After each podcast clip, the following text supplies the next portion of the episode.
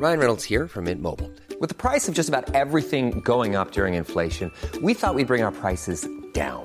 So to help us, we brought in a reverse auctioneer, which is apparently a thing. Mint Mobile unlimited premium wireless. Ready to get 30, 30, bit to get 30, bit to get 20, 20, 20, bit to get 20, 20, bit to get 15, 15, 15, 15 just 15 bucks a month. So, Give it a try at mintmobile.com slash switch. $45 upfront for three months plus taxes and fees. Promo for new customers for limited time. Unlimited more than 40 gigabytes per month. Slows. Full terms at mintmobile.com. Salut, c'est Franck, rédacteur en chef chez Bouscapé, et tu t'apprêtes à écouter la vraie interview avec Emmanuel Macron.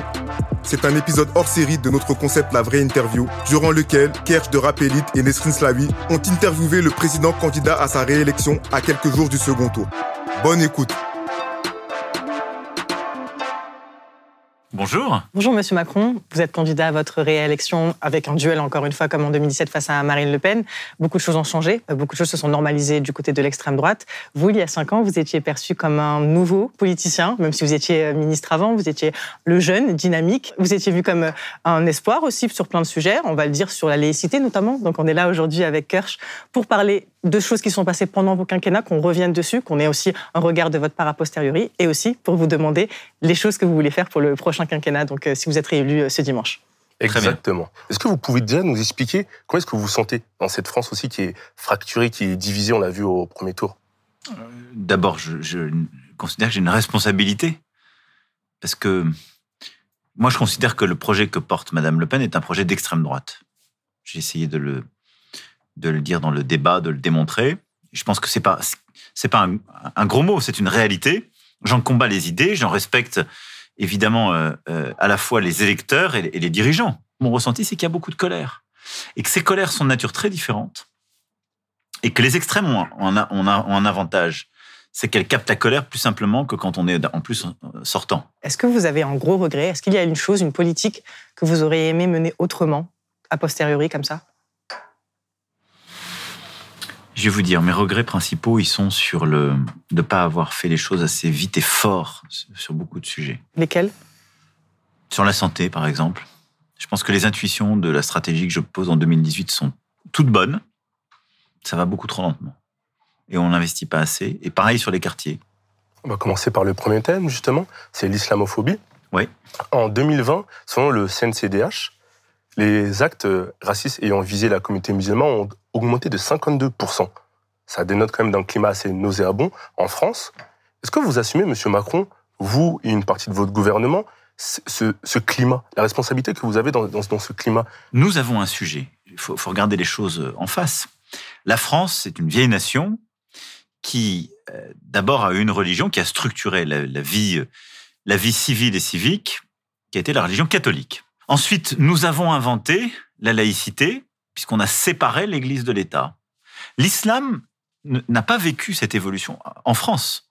C'est une religion qui est là depuis plusieurs siècles, mais qui était très minoritaire, qui n'a pas eu le même, le même développement. Et les citoyens et les citoyennes françaises et français ont un rapport avec l'islam qui date plutôt des dernières décennies et qui est lié à quoi? Aux vagues d'immigration plutôt depuis les années 60. Je décris un fait. Et donc, c'est la faute à personne. Mais du coup, la relation avec euh, l'islam n'est pas la même pour les pouvoirs publics. Qui plus est, l'islam est une religion qui est structurée très différemment. Avec l'islam, il n'y a du coup pas de relation qui s'est institutionnalisée. C'est même plutôt du rejet, en général. Bah, en- qui s'est- alors, qui parce que beaucoup de gens, là, si vous me dites les, les sentiments qu'il y, a- qu'il y a chez des gens, les gens confondent les choses entre l'islam, l'immigration, euh, euh, la couleur de peau, tout se mélange. Donc c'est ça qu'il faut séparer. Moi, je me fiche de savoir quelle est votre religion en tant que président de la République aujourd'hui ou candidat. C'est pas mon problème. C'est ça la laïcité. Si je veux tenir cet équilibre, j'ai besoin d'abord de structurer une relation euh, à l'islam qui permette d'être un interlocuteur. C'est ce qu'on a fait avec la loi dite séparatisme. Justement, elle a, elle posé beaucoup de problèmes. Mais parce qu'elle a par été à- déformée par certains, puis qu'elle a gêné un Et communautarisme. puis qu'elle a été aussi jugée comme stigmatisante. Je prends par exemple la, la dissolution du, du CCIF en décembre 2020, qui était un organe, enfin une association plutôt, qui avait soutenu votre candidature, vous vous rappelez, en exact. 2017. Et ça a surpris beaucoup de personnes que le CCIF soit dissous, alors qu'il était là pour. L'association était là pour accompagner, aider Mais- les personnes victimes d'islamophobie. Donc ça a apporté une confusion sur qui concrètement visait-elle cette loi Mais séparatiste? pourquoi? C'est exactement en fonction, sur la base de ce que je viens de vous dire. Donc, Une fois qu'on dit ça, qu'est-ce qu'on dit? On dit on veut que nos compatriotes dont la religion est l'islam puissent vivre tranquillement. Et donc, on structure, c'est tout le débat qui a été fait, département par département, avec maintenant une organisation territoriale. On sort de ce qu'on appelle l'islam consulaire, c'est-à-dire que on dit il faut que les imams, les prédicateurs soient formés en France, qui est un signe de reconnaissance et de confiance. Et j'ai dit, j'assume, j'ai été beaucoup attaqué là-dessus. Euh, je veux qu'on connaisse mieux la religion et donc qu'on développe justement euh, une école euh, de pensée, d'études universitaires sur ce sujet. On veut que justement cette religion se structure dans le pays. Ce qui là, je pense, pour tous nos compatriotes dont la religion est l'islam, est un geste important, un geste de reconnaissance et de confiance. Mais vous comprenez que parfois, c'était vos, propos, même si vous êtes dans une logique d'ouverture, d'apaisement, vos propos même pas, même si on ne les sort pas de leur contexte, bah, d'une certaine manière, c'est-à-dire que c'est perçu comme euh, blessant par une partie de, cette communauté-là. Juste lesquels? C'est-à-dire quand vous dites par exemple, euh, l'islam est une religion qui vit une crise aujourd'hui, bah. ce, sont des mots forts. Oui, ce mais sont des mots forts qui ont un sens surtout par rapport à votre position. Mais c'est tout à fait vrai. Mais qu'est-ce qui se passe? Parce que là, je, dis ce que je veux et ce qu'on est en train de structurer avec euh, toutes les Françaises et les Français qui sont de confession musulmane. C'est qu'à côté de ça, il y a une idéologie qui s'est développée au nom de l'islam. Mais qui a différencié. De, qui est différencié. mais, que, mais, que, précisément je différencie. Mais si moi je fais pas ce travail d'investir pour aider la religion à se structurer en France et que les gens puissent tranquillement le faire dans des associations, des mosquées. Mais si de l'autre côté je ne vais pas m'occuper des problèmes, je donne, c'est du grain à moudre à tous les extrêmes. Il existe aussi dans nos quartiers, ce qui est vrai, des gens qui utilisent la religion pour sortir d'autres de la mais République. Ils sont extrêmement minoritaires. Et, Mais moi, je suis le premier à dire qu'ils sont minoritaires. J'ai encore défendu euh, face à Madame Le Pen. Oui, bien sûr, Quand ils disent qu'il y a des centaines de mosquées qui déconnent, j'aurais dit non. Par contre, c'est vrai qu'il y en avait. Donc, moi, j'en avais 99 qui ont été signalés, chiffre du ministère de l'Intérieur. On en a fermé 23 et il fallait les fermer. À chaque fois, il y a des recours, on regarde ce qui est, ce qui est, ce qui est fait. Toutes les, tout ce qui a été fermé a été confirmé par le juge.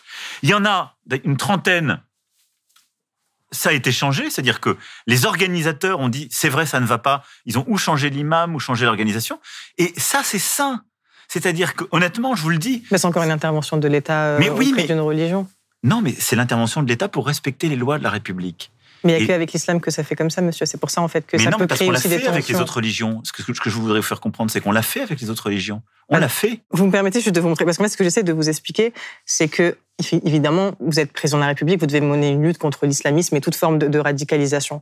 Mais en fait, la, stigmatisation croissante des musulmans, elle s'est surtout vue pendant ces cinq ans, mais comme auparavant, ça s'est aggravé avec le temps, notamment envers les femmes qui portent le voile. Je vais vous montrer une photo, et je vais vous expliquer pourquoi. Je vous la montre et on va, on va en discuter. En fait, cette photo, je vous, l'attends, vous pouvez prendre euh, l'iPad. Cette photo, elle a été un moment charnière de, votre quinquennat. On voit une maman qui accompagne... C'est en Bourgogne-Franche-Comté. Exactement, en octobre 2019. Monsieur Odoul, c'était illustré une maman qui accompagne donc son fils et la classe de son fils au conseil régional Alors, elle a un peu plus qu'un foulard, cette maman. Non, elle a que, elle a qu'un foulard sur la photo. on dirait. Enfin, c'est voilà, non, non, la photo qui est pas nette. Non, non, elle a juste ah, une tunique, elle, elle, a un peu plus en foulard et on, se rappelle, euh, à ce moment-là, il y avait une polémique très vive sur les réseaux sociaux. Elle s'est fait attaquer par le, même le conseil régional ne savait pas comment, euh, comment gérer elle. Moi, la chose que je, que, que je vous fais réagir par rapport à cette euh, photo, c'est est-ce que vous avez compris la peine de cette maman? Qui accompagne son fils, qui est volontaire pour accompagner son fils et qui le prend dans ses bras en larmes devant le conseil régional. Est-ce que vous comprenez la peine? Est-ce que vous comprenez que beaucoup de citoyens se sentent stigmatisés par ce débat permanent sur leur religion? Mais vous savez, je le comprends d'autant mieux que c'est le discours que j'ai toujours tenu. Toujours. Et je l'ai retenu là, et y compris quand il a fallu euh, prendre des décisions avec euh, la majorité sur la question des, des mamans accompagnatrices, j'ai toujours été clair pour dire que je pensais que c'était une aberration d'interdire le voile pour les mamans accompagnatrices. Et c'est pas une question de droit, c'est une question de pratique. Ce qui est l'inverse de Jean-Michel Blanquer, qui à l'époque a dit que le voile n'était pas souhaitable. Donc vous n'êtes pas d'accord avec cette position bah, Non, mais c'est pas celle que j'ai retenue, puisque c'est pas celle qui a, qui a été euh, ensuite défendue. Pourquoi? Encore une fois, moi, ça n'est pas mon affaire que cette maman mette un voile ou ne mette pas le voile. Ça ne me regarde pas. Si elle vient dans, dans un service public, en tant qu'agent de service public, je lui demande la neutralité. C'est normal, c'est la loi de la République. Et pourquoi, pour les mamans accompagnatrices, j'ai cette position Parce que je veux que les mamans puissent mettre leurs enfants à l'école de la République et que si ces mamans n'accompagnent pas à des sorties scolaires ou sportives, elles sortiront leurs enfants de l'école de la République. Et donc je pense que c'est contre-productif. La République, c'est que je n'ai pas à protéger quelqu'un parce qu'il est musulman, j'ai à lui permettre d'être Français ou Françaises de confession musulmane d'être totalement respecté dans cette religion, mais de ne rien céder sur son respect des principes de la République. Et il y a eu de l'amalgame des deux côtés. Et donc, à mes yeux, ces, ces discours se nourrissent l'un l'autre. C'est pour ça que moi, je crois dans la politique, euh, je dirais, de, de respect et d'exigence. Et donc, je me battrai toujours pour qu'il n'y ait pas de stigmatisation. Et je me bats là aujourd'hui contre l'extrême droite. Je me battrai demain je veux tenir cette ligne. Il ne doit pas y avoir de stigmatisation de nos compatriotes. J'ai d'ailleurs à un moment dit, et je crois beaucoup à cette formule, que la République n'a pas demandé, à demander à, à croire modérément ou pas, parce que ce n'est pas son affaire. Mais de la même manière, j'aurai toujours la même exigence à l'égard de tous nos compatriotes, quelle que soit leur religion, de ne jamais m'opposer celle-ci ou leur, leur, idéologie, mais de respecter toutes les lois de la République. Et justement, en 2017, euh, voter pour vous pour faire euh, barrage à Marine Le Pen paraissait évident. Aujourd'hui, beaucoup d'électeurs, justement, déçus sur ce type de sujet, de racisme, là c'est un autre sujet, d'islamophobie, ne semblent pas vouloir voter pour vous. Minimisant Parce que je pense que vous m'offrez l'occasion de clarifier la ligne. Hein. Minimisant même la différence entre vous et... Quelle, serait les, pour vous, bah, Non, mais la différence, elle, est, elle, me semble évidente, on l'a encore révélée. Bien sûr, Madame bien Le Pen, elle a un, un projet, elle, qui n'est pas un projet de laïcité. Je, soyons très clairs. Elle a un projet d'extrême droite, qui est un projet de lutte contre les religions. Parce que la, réalité, c'est que on se focalise sur l'islam, mais elle a un projet de lutte contre les religions. Parce que si elle interdit le foulard dans la rue, dans l'espace public, puisque c'est ce qu'elle a maintenant assumé. Le principe d'égalité dans le public fait qu'elle va interdire la kippa. La croix, tous les signes religieux seront interdits dans l'espace public. Ce qui n'est pas la laïcité. La laïcité n'est pas une loi d'effacement des religions. Moi, je défends ce, cette, cette, vie en commun et cette capacité à avancer ensemble. Mais Monsieur Macron, en termes d'engagement, est-ce que vous pouvez prendre des mesures fortes pour cesser la stigmatisation des musulmans en France, par exemple, comme rétablir l'Observatoire de la laïcité, qui était justement euh, garant de la liberté de culte Alors, pour tous? Oui, et, et ça, c'est un engagement je, que je peux prendre devant vous et que je veux prendre. Je veux aller même aller plus loin, puisque j'ai lancé une mission, elle va aboutir euh, si les Françaises et les Français me font confiance après. Mais pour la première fois, j'ai demandé à deux parlementaires de faire un rapport sur les, les actes, les violences et les discriminations faites à l'égard des religions. Je vous le dis, bienveillance et exigence. Mais moi, je veux qu'on vive ensemble en paix. Est-ce que l'État n'est pas dans une forme de déni par rapport à ce manque d'impartialité que beaucoup euh, jugent de, de l'IGPN? Non, alors il y a la question, il y a la question pardon de l'IGPN, puis après il y, a la, il y a le cadre de déontologie et tout ce dont on parle. L'inspection générale de la police nationale, c'est un camp d'inspection. Par définition, ça doit rapporter à qui? Au directeur de la police, parce que c'est lui qui prend les décisions. Donc, il y a une première, évolution sur laquelle on va, c'est qu'on mettra quelqu'un qui a suffisamment d'indépendance dans le sens personnel et de crédibilité. Donc, l'idée, c'est de, ce qu'on fait, c'est de mettre un magistrat qui, va ainsi, ainsi pouvoir mener euh, les enquêtes moi-même, j'assume de ne pas avoir sorti l'inspection générale de la police nationale de la police. Parce que sinon, vous faites une administration indépendante. Et vous ne réglez pas le problème. Pour ça, vous avez la défenseur des droits, qui fait son travail en dehors de l'administration et qui la contrôle, qui dénonce et qui vous permet ensuite d'aller devant le juge. Puisque d'ailleurs, je le rappelle, sur tous ces cas-là, il y a des procédures judiciaires qui existent. Hein. Il y a un droit qui est défendu pour les citoyens. Moi, ce qui m'importe d'abord, c'est d'avoir une inspection générale de la police qui fait son boulot, avec des rapports qui sont rendus publics et qui peut faire des recommandations. Ensuite, la difficulté qu'on avait historiquement, à laquelle le ministre a remédié, c'est que les procédures disciplinaires étaient beaucoup trop lentes, voire parfois n'avaient pas lieu. Et donc, il a complètement repris ce dossier en main pour qu'ensuite, sur la base des rapports de l'inspection générale, qui sont une recommandation, les procédures disciplinaires, quand il y en a qui s'imposent, puissent être faites. Donc ça, c'est le premier point. Le deuxième point, c'est comment on, on évite les dysfonctionnements, on rétablit la confiance je dirais, moi, je fais toujours, je rembobine le magnéto, si je puis dire, jusqu'au bout. J'ai jamais vu un policier ou un gendarme qui sont aussi nos enfants. Je veux dire, c'est les enfants de la République. Quelqu'un qui s'engage pour protéger, c'est pas quelqu'un qui a envie d'être violent avec ses compatriotes. Il s'engage pour les protéger. Donc c'est aussi qu'il y a une violence dans la société, un moment qui s'installe et qu'il y, a toujours un déclencheur. Est-ce que sur ce type de sujet, la confiance se gagne pas en gouttes, mais se perd en litres sur ce type de sujet? C'est une bonne formule et je pense, euh, et je la salue, et, et, je la connaissais pas, elle est pas mal. Je, je, je, l'adopte. Euh, N'oublie pas les droits d'auteur. Mais, euh, mais, mais, non. Mais sur ce sujet, déjà, faut lutter contre la violence dans les manifestations, dans le Ça, c'est hyper important. Deuxième point, comment on rétablit de la confiance? Moi, je crois en mettant plus de moyens sur le terrain et en permettant à nos policiers, à nos gendarmes de connaître le terrain. Quand le contact est établi, quand les gens se connaissent, déjà ça calme. Deuxième sujet, les équipements. Je crois beaucoup à la caméra embarquée, maintenant qu'on va mettre dans chaque brigade et pour chaque agent. Pourquoi? Parce que la caméra, c'est ce qui protège un policier d'un comportement déplacé de quelqu'un qui va arriver, et qui, parce qu'il sait qu'il peut être filmé. Et c'est aussi un contrôle déontologique. Parce que, est-ce que les citoyens, parce qu'il y a aussi la question, est-ce que les citoyens ont sûrement de pouvoir filmer la police? Oui. Parce que ça, c'est très important Ça, oui. aussi. Qu'il y ait une Mais- protection des deux côtés, c'est-à-dire qu'il faut aussi que les tout citoyens. vrai, mais le problème, c'est qu'en quelque sorte, nos policiers étaient confrontés à une situation un peu asymétrique. où Vous aviez des bouts de vidéo qui partaient, mais elles partaient toujours à charge. On ne savait pas ce que la personne qui filmait avait fait avant ou son copain. Je me, je me mets deux secondes à la place des policiers. Donc, l'idée d'avoir la caméra embarquée permet d'avoir la totalité. C'est transparent. Et c'est une très bonne politique. Les Britanniques font ça, ça marche vachement bien. C'est à l'initiative du policier, le, le- le déclenchement de la caméra Ou En permanence. en Quand il est en service, elle marche. Mais il y aura toujours, les citoyens pourront toujours filmer. Pour être- ce débat a été tranché. Troisième chose, c'est un meilleur encadrement. Quand vous avez de l'encadrement sur le terrain, et donc des gens d'expérience, les choses se passent beaucoup mieux. Parce que vous avez des policiers, ça vaut aussi pour les gendarmes, qui connaissent l'écosystème, qui savent comment réagir.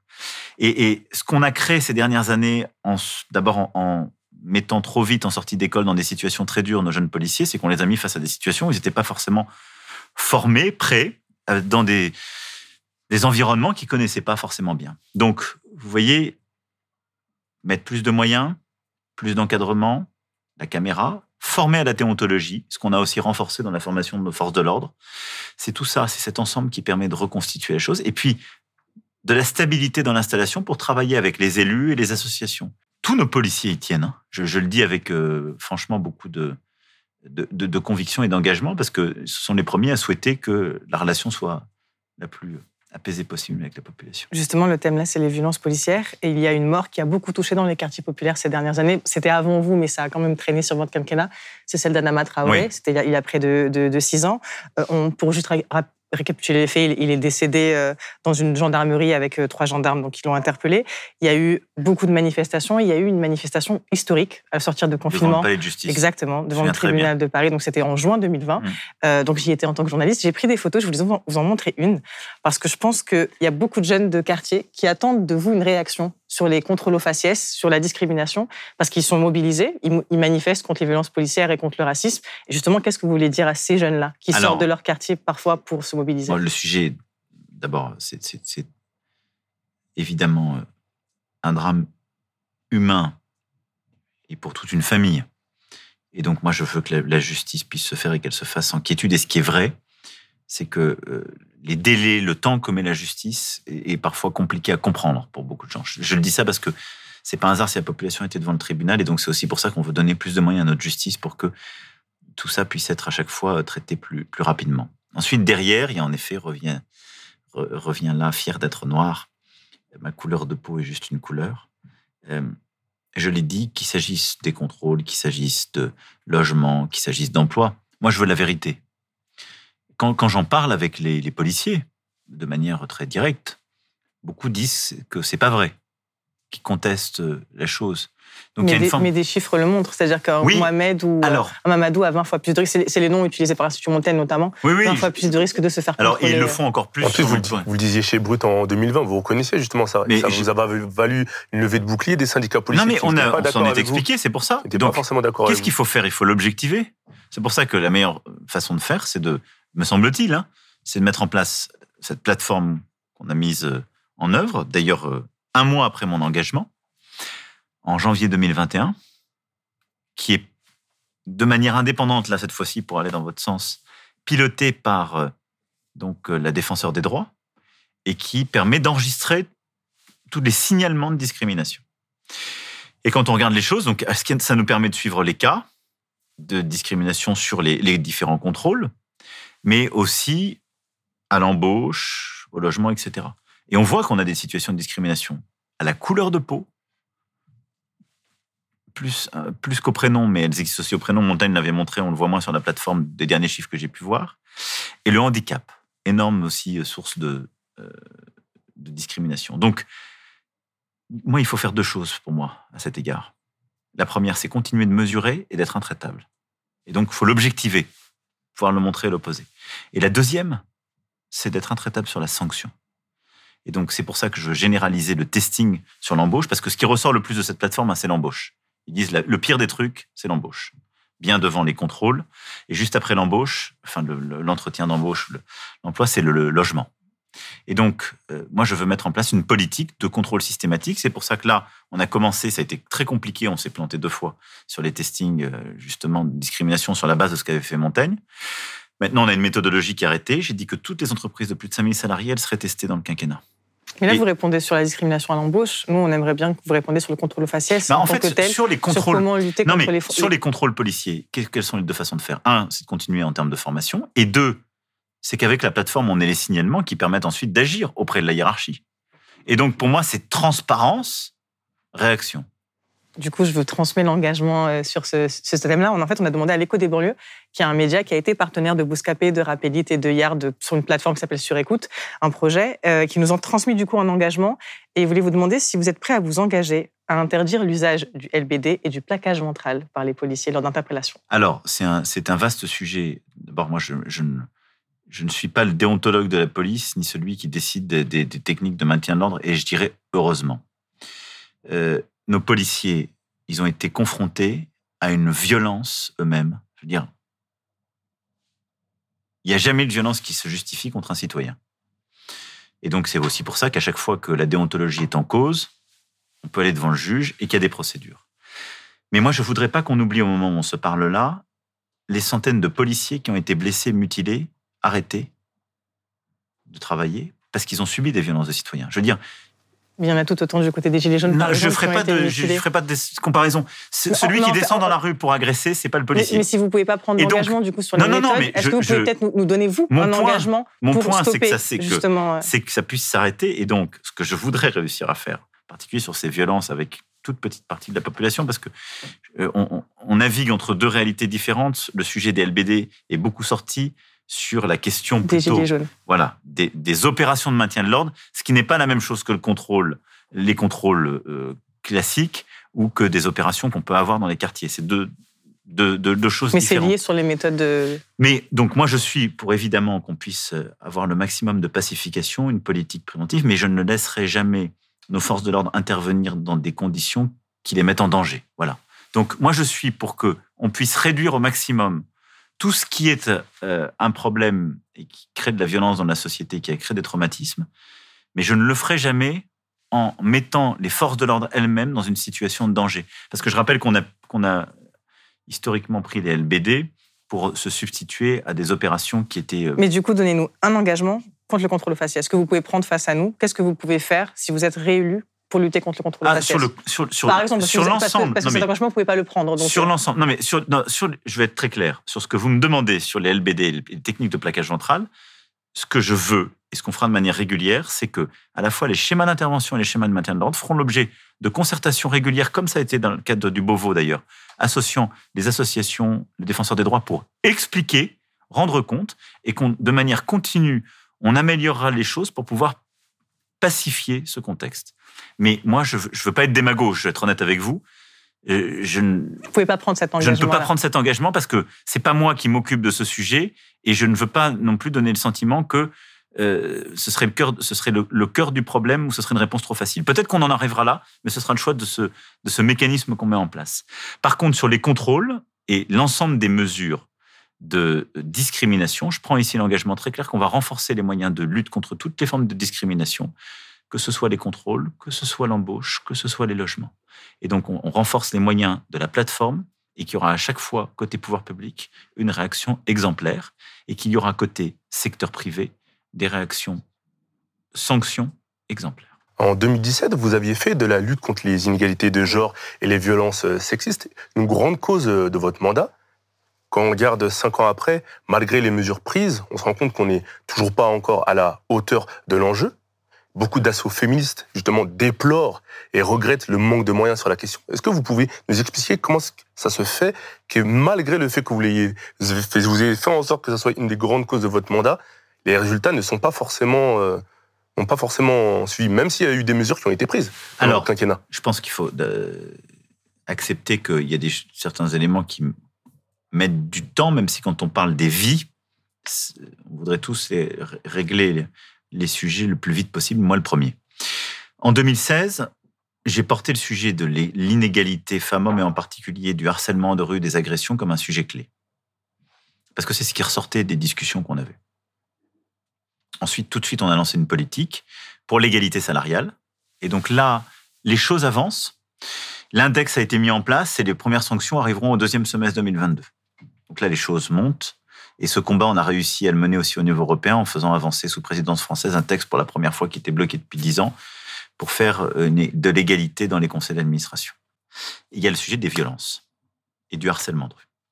Sur le harcèlement, on a avancé, on a fait passer une loi, on a été les premiers à le faire pour lutter contre justement le harcèlement, euh, qui permet euh, aux, femmes, et ça faut diffuser l'information, justement de se, se protéger et de ne, de ne plus subir. Et ce qu'on est en train de faire, c'est de renforcer les moyens pour qu'il y ait plus de présence policière dans les moments où euh, les jeunes filles ou les femmes subissent euh, ce harcèlement. Est-ce qu'il n'y a pas aussi une formation des agents de police notamment Parce qu'on voit qu'il y a des problèmes Alors, pour les dépôts de plainte, par Alors, exemple. je vais y venir plutôt sur les violences, mais vous avez raison. Alors, ça, on l'a commencé, même plus que ça, on, est, on l'intensifie. Mais ça, c'est le premier point, parce que sur le harcèlement, on en a mis plusieurs milliers. Le harcèlement de rue, on est sorti de l'omerta. Maintenant, on le sanctionne et on a ouvert cette voie.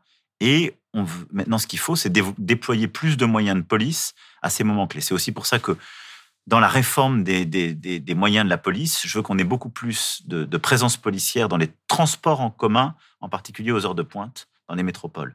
Il faut réinvestir pour ça ce qu'on a fait euh, en lien avec les collectivités, mais ça c'est clé parce que c'est là que beaucoup de ces scènes de harcèlement se Mais le problème, M. Macron, c'est que souvent l'agresseur est une personne proche de la victime. On l'a vu pour les cas d'inceste, par exemple. C'est là où, où- où commencent les violences sexuelles. en Alors là, j'en arrive aux violences. Il y a- J'étais plus sur le il y a- harcèlement. Il y a plein de, de cas où c'est en proche de la personne. On passe aussi des violences conjugales, de toutes ces, violences-là, où c'est pas tellement une question de protection policière ou de, euh, de, de mise en place de sécurité, c'est plus une question de fond, d'éducation, de société. Alors, vous avez Alors, parfaitement raison.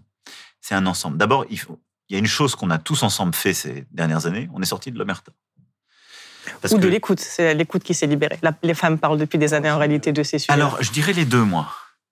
Parce que l'écoute s'est libérée, ça rejoint. Nous, qu'est-ce qu'on a fait? On a formé des policiers, des gendarmes, on en a formé des dizaines de milliers, et maintenant, tout policier et gendarme qui sort de l'école, il est formé sur ces sujets. Ce qui n'était pas du tout le cas avant, je vais être clair, et on le sait très bien. Moi-même, je me souviens, première, je crois que c'était en 2018-2019, je vais au 39-19, je prends un appel. Bon, c'était un- c'était pas de chance pour lui, c'était un gendarme qui disait oui, oui, bon, on va faire une main courante. Me pris la main dans le sac. Euh, donc ça, je crois que c'est vraiment en train de changer de culture. On sait écouter, vous avez raison, prendre la parole et, ouvrir une procédure. C'est pour ça qu'il y en a beaucoup plus et ça, c'est un acquis.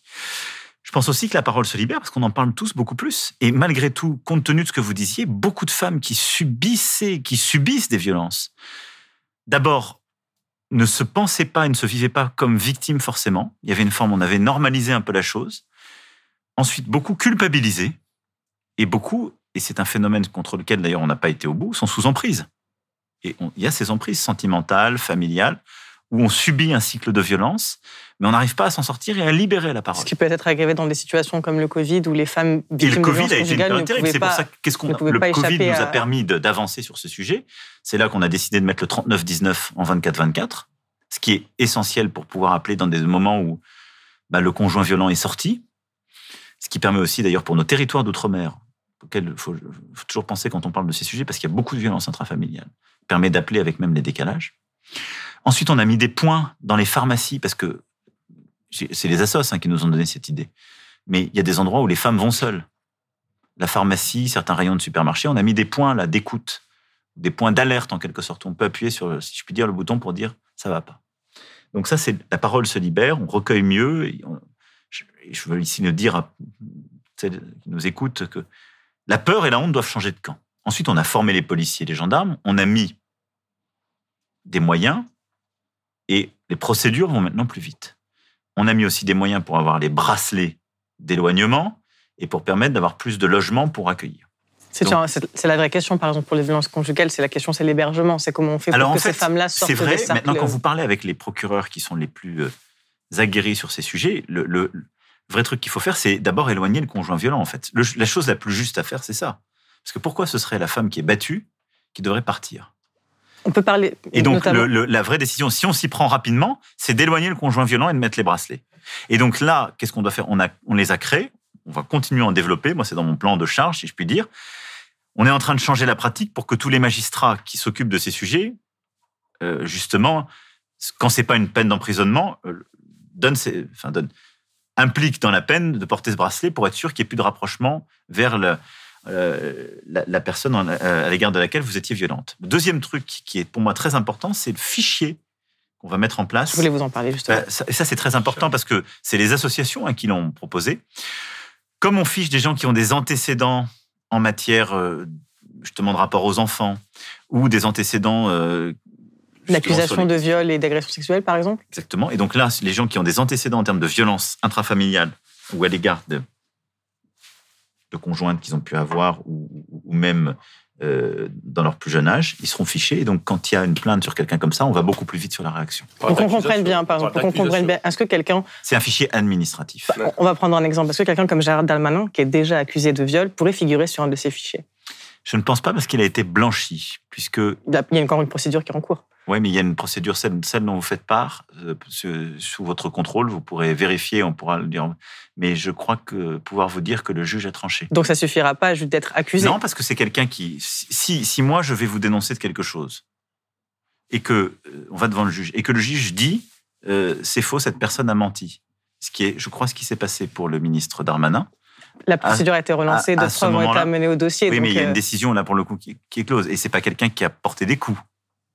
Mais en, viol, c'est aussi une violence au-delà des coups. Euh, pardon, parce qu'on parle de accusation de viol, je veux dire, c'est au-delà de violence. Euh, L'accusation par une personne ne suffit pas à faire de vous quelqu'un même qui est suspect sur un fichier une administratif. de justice qui, qui nous met automatiquement soit des faits qui sont, soit des faits qui sont établis et qui sont avérés parce que sinon, euh, mais du coup, on peut s'y mettre toute la société. Mais du coup, vous pouvez mettre en permanence sans doute la parole des victimes. C'est-à-dire que si vous partez du... Parce que la manière dont vous l'avez annoncé, c'était en disant les hommes accusés euh, de viol ou d'agression sexuelle dont le comportement a été répété plusieurs fois feront donc objet de ce fichage administratif. Comme ça, ça sera un lancement d'alerte pour vous, pour les repérer. Donc du coup, si vous inversez, c'est comme si vous dites que les victimes, la parole des victimes est mise en doute. Si vous attendez que le jugement, je veux dire, alors qu'on sait que la justice ne prend pas forcément... C'est pas une question euh, de mettre en doute la parole des victimes, c'est juste que nous sommes en état de droit faut un élément concret, il faut des éléments et donc, concrets. Dans un état de droit, vous avez la parole de la victime, elle est reçue, ce qui était mal fait avant. Maintenant, on a amélioré ça. Elle, on l'a fait prospérer. Il y a un tiers de confiance qui est le magistrat qui va regarder, parce que vous avez aussi un droit de la défense. Et on ne peut pas rentrer dans un système qui va être un système sinon de dénonciation permanente, parce qu'à ce tarif-là, on peut, on peut avoir tout le monde dans un tel fichier. Vous voyez ce que je veux dire C'est ce qui va rapidement se passer. Mais ça change du coup comment vous l'avez annoncé, parce que comment c'était annoncé, c'était vraiment sur la base d'accusation, c'est-à-dire avant condamnation judiciaire. Il y a des gens qui avaient, parce qu'il y a des gens qui peuvent avoir, avant même une condamnation judiciaire, il y a des gens qui ne vont pas devant le juge et, qui ont des procédures de décision administrative, de médiation, c'est-à-dire sans aller jusqu'au judiciaire. Vous pouvez tout à fait avoir sur ces cas-là des procédures avec des décisions fermes qui sont données, qui ne sont pas forcément du judiciaire. Parce que si vous m'accusez de quelque chose que je le reconnais, il peut y avoir à ce moment-là un protocole qui est établi. Je ne vais pas aller devant le juge en disant que vous mentez. à ce moment-là, je serai dans le fichier. Je vais quand même vous demander un engagement en me faisant un peu le relais des associations féministes. Est-ce que, est-ce que si vous êtes, je suis pas allé au bout. Est-ce que si vous êtes réélu, on, est un peu pris par le temps de toute façon. Est-ce que si vous êtes réélu, Monsieur Macron, vous vous engagez à ne plus avoir dans votre gouvernement un ministre accusé de viol ou d'agression sexuelle? Non, je ne prendrai jamais un tel engagement parce que je, je crois à la présomption d'innocence. Mais est-ce que vous, je pense vous rendez compte de la symbolique que ça représente? Mais non, mais je vous le dis vraiment parce que je me bats. Il n'y a aucun président qui s'est autant battu que moi sur le sujet d'égalité femmes-hommes et contre les féminicides. Et donc, je vais prendre un engagement. Mais vous avez très peu parlé des féminicides. On en a eu plus de, près de 600. Mais vous euh, rigolez, j'ai très peu parlé. J'ai pas arrêté de me battre. On a lancé un Grenelle. Je l'ai fait. Mais la parole présidentielle est importante. Vous mais la parole, moi, j'en ai beaucoup parlé. Et je me suis battu. Et donc, en y mettant les moyens. Et en y mettant les moyens, pas simplement au ministère et avec les associations, mais à l'intérieur et à la justice. Et j'ai parlé des féminicides devant les policiers et gendarmes, je vous renvoie à mon discours de Roubaix, et devant les magistrats, je vous renvoie au discours de Poitiers. Donc je l'ai fait et je le mets au cœur de la République. Ça, c'est un engagement que je prends. De toutes mes forces, je me battrai pour éradiquer les féminicides dans notre société. Donc, et donc, donc plus de féminicides dans dans, pour le deuxième quinquennat? Mais si, ça, ça dépendait que de moi. Mais ce que je veux dire par là, c'est qu'il faut mettre les moyens en termes de prévention. Vous aviez commencé par là tout à l'heure.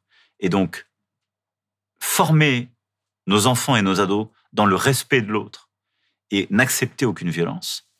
Ensuite, c'est de mettre les moyens sur l'intérieur, la justice, les associations pour protéger ces femmes qui subissent le pire. Par contre, une fois que j'ai dit ça, je suis pour la libération de la parole, je suis pour qu'il y ait euh, justement, qu'on lutte ardemment contre les féminicides et continuer de le faire main dans la main avec les associations. Mais je ne, jamais je ne souscrirai à la République du soupçon et du doute. Jamais. En bilan de votre quinquennat, vous avez annoncé une baisse du chômage, qui est notamment due aussi, entre autres, à l'augmentation de contrats d'apprentissage. Euh, Bruno Le Maire, votre ministre, a annoncé mi- un million que un million d'entreprises avaient été créées en 2021. Mais quand on regarde bien ces chiffres, on s'aperçoit que deux tiers des entreprises créées sont sous le statut de la micro-entreprise, Oui. dans le secteur de- du transport, de, de la livraison notamment, en Alors- soi. Parce que ce sont des statuts précaires, statut de la micro-entreprise, surtout dans le transport ou dans la livraison. Oui, vous avez totalement raison, ce phénomène existe. Maintenant, je regarde les chiffres et je vais là aussi distinguer les choses. Vous avez beaucoup de création et de destruction d'emplois à travers la micro-entreprise, qui existe depuis une dizaine d'années, en particulier dans nos quartiers. Beaucoup vont mourir dans les, mois ou les années qui viennent. Donc il y a une très grande fragilité et précarité, vous avez parfaitement raison. En même temps, c'est un élément qu'il ne faut pas stopper, il faut plutôt le réguler. C'est ce qu'on a fait, par exemple, avec le phénomène d'ubérisation. Moi, je n'étais pas pour l'interdire. Je le défendais il y a cinq ans, d'ailleurs, euh, auprès de beaucoup de médias. Mais on l'a laissé se développer. Par contre, maintenant, on le régule. C'est pour ça qu'on a créé un droit des plateformes, qu'on a mis en place des syndicats, qu'on a mis en place une régulation avec un droit du travail pour protéger et qu'on met des contrôles. Et il en faut parce que il suffit d'aller voir, je ne citerai pas de marque, mais beaucoup de euh, chauffeurs-livreurs pour s'apercevoir qu'il y a des contrats de sous-traitance et qu'il y a beaucoup de précarité derrière. Et c'est ce qu'on est en train maintenant de pousser au niveau européen. Ça, c'est un phénomène. Vous avez parfaitement raison. Oh, c'est des, effets de bord, c'est ça? Non, c'est c'est un phénomène qui. Mais il faut qu'on garde la part vitalité de l'économie création, mais qu'on arrive à créer de la stabilité. À côté de ça, pour les jeunes, on a créé, ça n'a rien à voir avec la précarité, 700 000, 710 000, là, au moment où je vous parle, apprentis par an. Quand j'ai été élu, il y en avait 260 000. Ça, c'est l'inverse de la précarité. Parce qu'un jeune qui est apprenti, dans plus de 80% des cas, il va avoir un emploi qui sera un emploi stable. Donc ça, c'est pas, ils vont, c'est pas les mêmes quand on ne parle pas des mêmes catégories. sûr, bien sûr, bien sûr. Et donc, ça, je le dis parce que pour nos jeunes, c'est un- une source. On a, on a très longtemps dans notre pays décrié l'apprentissage. L'apprentissage et l'alternance, c'est un énorme levier. Et qu'on soit en lycée pro, qu'on soit en, en lycée général, qu'on soit en filière universitaire ou en filière courte, l'apprentissage, c'est le meilleur moyen d'accéder à un job. Pourquoi? Parce que ça veut dire qu'il y a derrière un employeur quelqu'un qui est intéressé par prendre un apprenti. Il vous met le pied à l'étrier. Il vous connaît aussi. Et c'est ce qui, par rapport à tous les sujets de discrimination, change les représentations. Je vais être clair, quelqu'un qui a des, idées préconçues. Il dit Rachid, moi, je ne vais pas le prendre. Le jour où le lycée pro euh, ou euh, euh, la filière en BTS envoie un jeune homme qui s'appelle Rachid en contrat d'apprentissage, comme vous êtes payé par le, pour le contrat d'apprentissage, j'ai mis une aide substantielle. Je prends Rachid. Et moi, j'en ai vu plein de chefs d'entreprise dans ce cas-là, plein. Des boulangers en passant par des maçons euh, euh, dans des entreprises plus grandes, euh, du bâtiment en passant par le tertiaire, qui ont reconnu, parce que ça ne devient plus un prénom avec des représentations qu'on peut avoir avant, ça devient un jeune avec un visage, des compétences, quelqu'un que je connais, et avec qui je construis une histoire. Et bien souvent, soit je vais le garder dans l'entreprise, soit en tout cas, il aura un sésame qui est son apprentissage et qui lui permettra d'aller ailleurs. Donc l'apprentissage, moi, je veux qu'on dépasse le million. Et ça, pour nos jeunes, c'est un truc formidable. Ensuite, à côté de ça, on a créé beaucoup de dispositifs. La plateforme Un jeune, une solution, pour moi, est un très grand levier pour 4 millions de jeunes et les aider à aller soit vers l'apprentissage, soit pour ceux qui sont ni en formation, ni en emploi, le contrat d'engagement jeune qu'on a créé il y a quelques semaines, qui pour moi est un levier très important, qui permet d'avoir un- une rémunération et un accompagnement pour le jeune. Et puis après, il y a les créations de jobs. Quand on dit que sur le quinquennat, en net, on a créé 1 million 200 000 emplois, là, c'est pas les, les mêmes choses que les, les micro-entrepreneurs, etc. C'est de l'emploi salarié à une très grande majorité du CDI. Ça s'appuie sur nos. Quand on parle de précarité, on parle forcément aussi du RSA. Vous avez fait une annonce Oui. très récemment qui disait que le- vous voulez conditionner le RSA à des heures de travail, 15 à 20 heures par Pas de semaine. travail. Vous, appelez ça autrement Formation, insertion, réinsertion. Non, mais c'est hyper Qui important. peut être, Parce que si c'est du travail, c'est payé au SMIC. qui- oui, mais qui est considéré en fait comme du travail pour, euh, pour les concernés. Vous, avez, vous comprenez qu'il y a une levée de bouclier et que certains le vivent comme une violence personnelle? Non. Et donc c'est quelque chose sur lequel vous... Parce Non, que c'est l'engagement, peut-être qu'on peut parler de, de non, mais je l'engagement vais vous dire, ce... Il y a des vies empêchées. Pour vous, c'est un problème de compréhension, c'est ça? Non, mais c'est un problème. Il faut être cohérent. Qu'est-ce que c'est le RSA On l'a créé en 88. Ça s'appelait le revenu minimum d'insertion. Michel Rocard. Puis on l'a fait évoluer. C'est devenu le Il y a avec ça normalement un contrat. Dans plus de 60% des cas, ce contrat est tombé à la trappe. Pourquoi? Je ne vais pas rentrer dans les détails techniques, mais en fait, parce qu'on a c'est pas la faute des gens, c'est la faute des pouvoirs publics. On a organisé les choses d'une telle façon qu'on ne suit pas les bénéficiaires du RSA comme il faut. Donc on distribue une aide qui est modique, ce qui est déjà une dignité, beaucoup de pays ne le font pas. Mais avec cette aide, il y a aussi un contrat pour aider la personne à se réinsérer, parce que c'est pas un statut d'être au RSA. C'est le minimum minimum pour survivre. L'idée, c'est d'en sortir du RSA. Moi, c'est ça qui m'importe. Si vous voulez réduire la pauvreté, encore plus la précarité, il faut aider les gens à sortir du RSA. Vous n'en sortez pas par la grâce du Saint-Esprit, pour revenir aux choses religieuses, mais par un engagement de la société et de vous-même. Le but n'est pas simplement le niveau de l'allocation et de distribuer une allocation, c'est en même temps de distribuer de l'aide, de l'insertion, du conseil pour permettre de retrouver un emploi. La, la réalité, c'est que ça n'aurait jamais dû cesser d'être comme ça. Par contre, je vais être très clair, si vous êtes bénéficiaire du RSA, il y a deux choses auxquelles je tiens. La première, c'est que votre aide, vous allez la toucher si les Françaises et les Français me font confiance, de manière beaucoup plus simple et directe. Ça, c'est un engagement que vous prenez. Ça, c'est un engagement que je prends. Ça, je veux l'appeler la solidarité à la source. C'est l'engagement sur la précarité. On l'a fait, et c'est pour moi le plus structurant. On a fait, on, sait faire techniquement, on a fait le prélèvement à la source pour les impôts. Pour toutes celles et ceux qui payent des impôts, on a simplifié nos vies, on a lutté contre la fraude massivement, et maintenant on se pose plus la question de savoir, c'est beaucoup plus simple et c'est en temps réel. Prélèvement à la source on va permettre de lutter contre l'économie la plus cynique, qui est l'économie sur ce qu'on appelle le non-recours. C'est que des gens qui ont droit à des aides, parce que c'est hyper compliqué, ne vont pas les chercher. Et donc, ce sera automatique. Et à côté de ça, quand vous êtes à une de ces aides et que vous reprenez des heures de travail, pour reprendre votre point, vous, aurez un système qui ne vous désincite plus à travailler. Vous pourrez pendant tout un temps les cumuler. Et je vais être très clair, quelqu'un qui est au RSA, qui a quelques heures de travail, ces heures de travail, elles doivent être payées au SMIC horaire. Le RSA, c'est pas pour un travail. Donc pour vous, c'est le système qui a désincité bah, bien sûr. les, les, bah, bénéficiaires du RSA à... Mais j'ai une, une, preuve. Mais on parle de 550 euros par mois quand même. Mais bien sûr, ça ne suffit pas pour désinciter des gens, je veux dire. Pour... Mais c'est pas non, c'est pas désinciter. Ce que je suis en train de dire, c'est quand je dis le système est désincité parce qu'on n'a plus investi pour accompagner les gens. C'est pas une question du tout parce qu'on leur donne 550 euros. Donc c'est pas leur faute à eux, c'est ça? Non, mais c'est ce que je suis en train de vous dire. Oh, du système. quand je dis le système, c'est ni leur faute à eux, ni la faute des gens qui sont de l'autre côté du guichet. Mais du coup, ce qu'on garde comme engagement, parce que je pense qu'il faut qu'on finisse l'interview. voilà. L'engagement sur la, au niveau de la précarité. Pour le RSA, mais ah bah, le plus important pour moi, c'est la solidarité à la source. C'est que là, dans le quinquennat qui vient, c'est pour verser le, toutes les personnes du RSA directement à la source. Qui touchent le RSA, les APL, donc les aides au logement, pardon, euh, les allocations familiales, c'est-à-dire toutes ces prestations qui sont qu'on appelle non contributives, toutes ces aides, eh bien, elles seront simplifiées et ce sera automatisé pour lutter contre les complexités administratives et surtout tous nos compatriotes qui en fait n'y ont pas accès parce que c'est trop complexe. On va finir là-dessus. On se reverra dans deux ans pour voir si vous avez mis en place tous ces engagements. Très bien. Parfait. bon, on est carré. Merci à toi d'avoir écouté en entier ce nouvel épisode de La Vraie Interview présenté par Bouscapé. Abonne-toi au podcast La Vraie Interview sur ta plateforme d'écoute préférée pour ne rater aucun épisode. Pour que le podcast remonte dans les classements, tu peux aussi nous laisser une bonne note. Une fois que c'est fait, n'hésite pas à aller découvrir les autres podcasts de Bouscapé.